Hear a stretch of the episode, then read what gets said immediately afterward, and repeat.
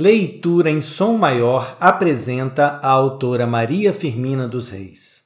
Nascida em 1822 em São Luís, no Maranhão, Maria Firmina dos Reis se autodefinia como negra e bastarda. Aos cinco anos foi morar com sua avó na vila de São José dos Guimarães, onde aos 25 anos passou a atuar como professora. Dentre suas publicações como escritora, destacam-se o romance Úrsula, os contos A Escrava e Gupeva e o livro de poemas Cantos à Beira-Mar. Em sua obra, ergueu sua voz contra as atrocidades da escravização e em defesa do feminino. Faleceu na cidade de Guimarães, no estado do Maranhão, em 1917, aos 95 anos. Quer escutar um pouco de Maria Firmina dos Reis? Vem com a gente!